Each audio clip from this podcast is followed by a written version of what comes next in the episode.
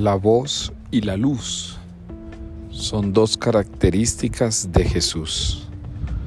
Voz porque es palabra, voz porque es mensaje, voz porque se hace para cada uno de nosotros encarnación, voz que dirige, que cautiva, que podríamos incluso decir nos enreda la vida, nos consume de amor.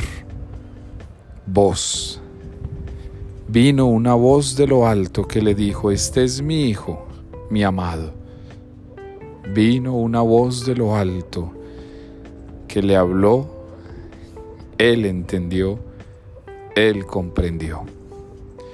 Y luz se transfiguró en medio de ellos luz que necesitamos en el camino, luz que no se puede apagar, luz que no podemos dejar extinguir, luz que necesitamos dentro y fuera.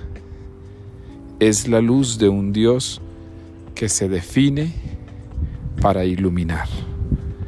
Desde mi voz quiero iluminar y con mi voz quiero ser luz para ti.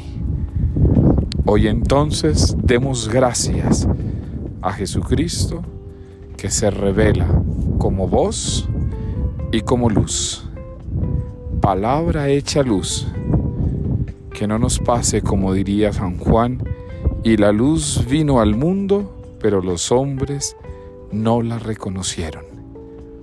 Hoy Jesús te damos gracias porque te levantas como voz y como luz para nosotros.